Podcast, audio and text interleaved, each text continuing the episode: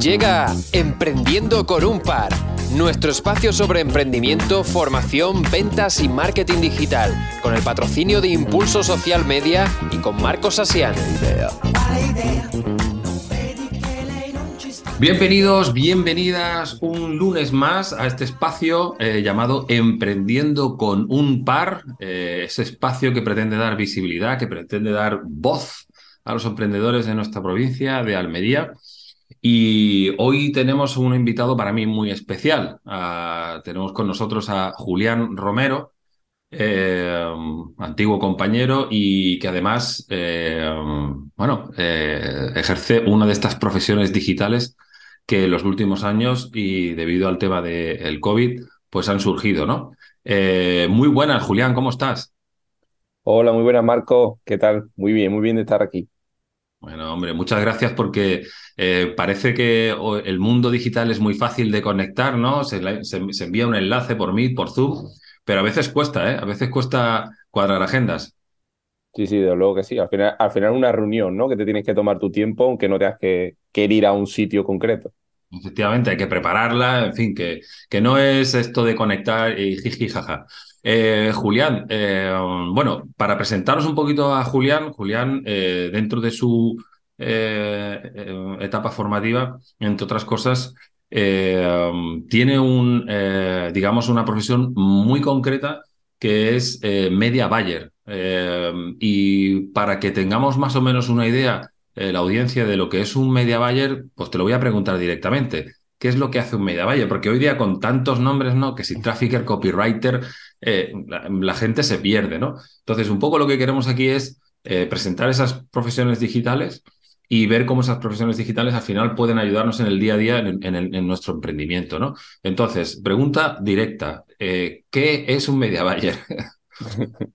bueno, pues traduciendo un poco así al, castellano que todos lo entendamos, el media buyer es el que atrae tráfico ¿vale? Atrae público a distintos negocios, ya sean online o físicos, pero en este caso, como se atrae ese público es pagando en publicidad, es decir, por medios digitales, pagando en, en público.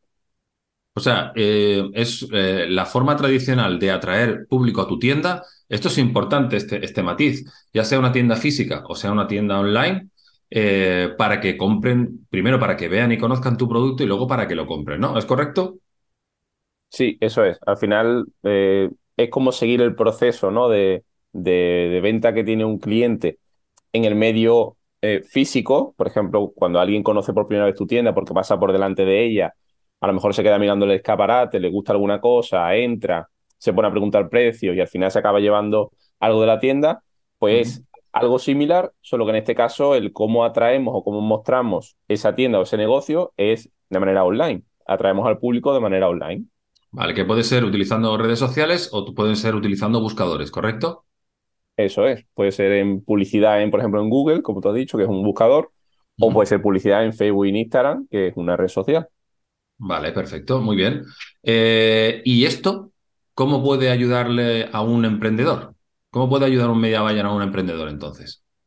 Bueno, pues en este caso, y más como tú has dicho, sobre todo a raíz también de la pandemia que ha pegado este boom, creo que es casi, casi obligado, ¿no? Hoy en día, el hecho de que si no estás online es mucho más difícil atraer clientes, sobre todo porque la facilidad que te da el mundo online para llegar a mucha gente y mostrar tu negocio y lo que hace es, es, muy fácil, ¿no? El hecho de poder llegar a mucha gente. Entonces, ¿cómo podemos ayudarle a un emprendedor? Precisamente eso, es mostrando o creando, mejor dicho, una estrategia acorde al negocio que tiene para atraer ese público que es el tipo de cliente ideal que tiene ese negocio, hacia el negocio y que acabe, pues eso, al final, eh, comprando y fidelizándolo.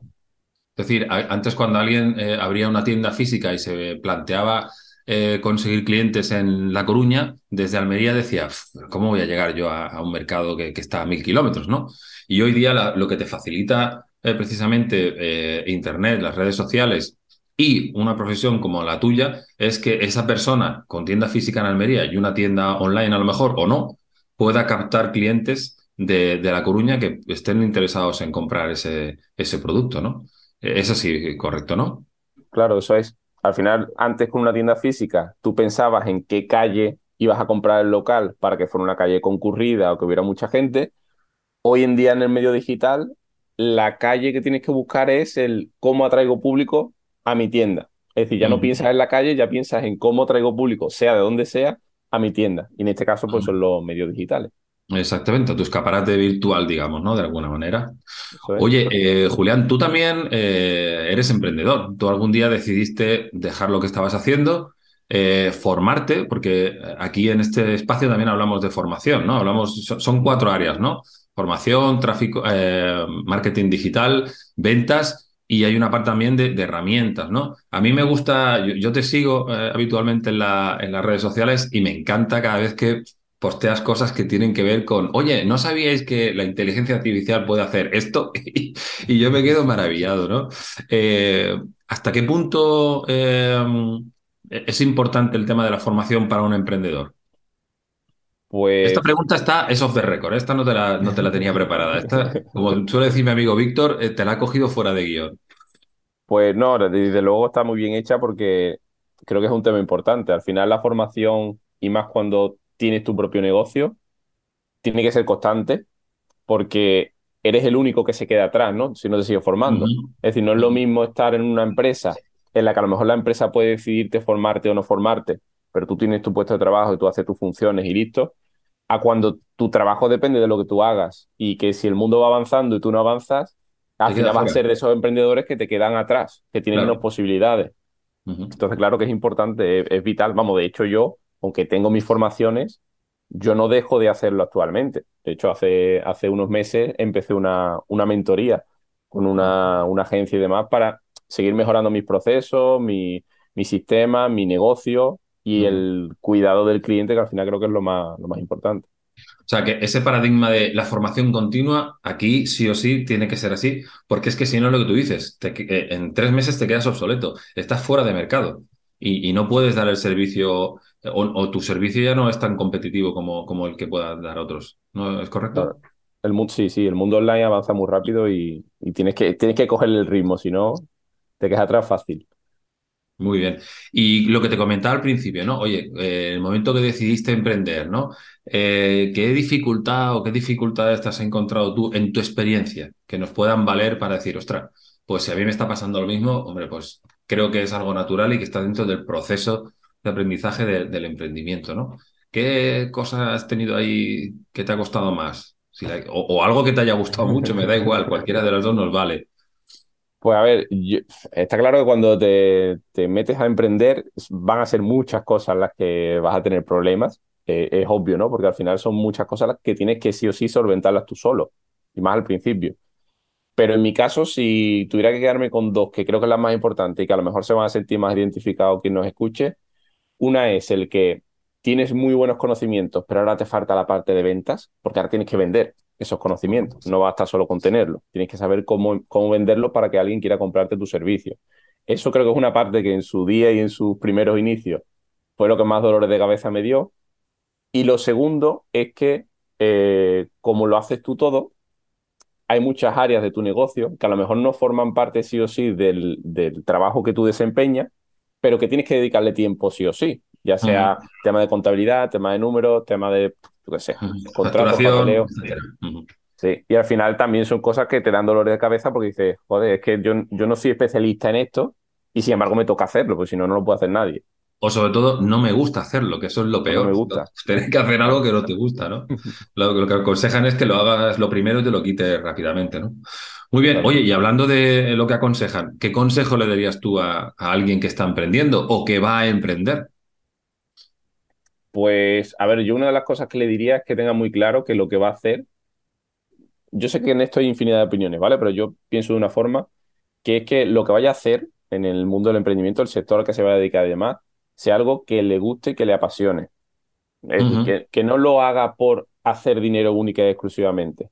Porque al final, cuando empiezas, lo más seguro es que no hagas dinero y lo más seguro es que pierdas dinero. Si no tienes esa pasión por lo que estás haciendo, acabas dejándolo. Y si acabas dejándolo, nunca llegas a tener ese expertise para que te salga bien las cosas.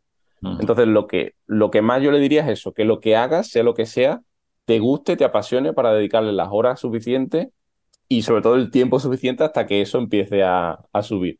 a funcionar, a ser rentable, ¿no? O sea, pasión, eh, eh, persistencia y al final los resultados llegan porque eso, eso, todo ese tiempo y ese dinero que has invertido, al final lo, lo acabas rentabilizando si haces lo que te gusta, si tienes pasión por lo que te gusta. Si lo haces por dinero, pues acabarás dejándolo y buscarás otra cosa. Muy bien, eh, Julián, pues vamos a hacer un pequeño resumen, si te parece. Entonces, Media Buyer, aquella persona que compra tráfico en redes y en, buscadores y lo desvía hacia las páginas web, los e-commerce, para que se produzcan eh, esa cosa tan bonita que se llama venta, ¿vale? O por lo menos que el cliente tenga eh, la conciencia de que existe esa página web, ese e-commerce, y que si no compra ahora, pueda, a través de sistemas de remarketing y demás, pueda llegar a comprar en el futuro. ¿Es correcto? Eso es. Muy bien, perfecto.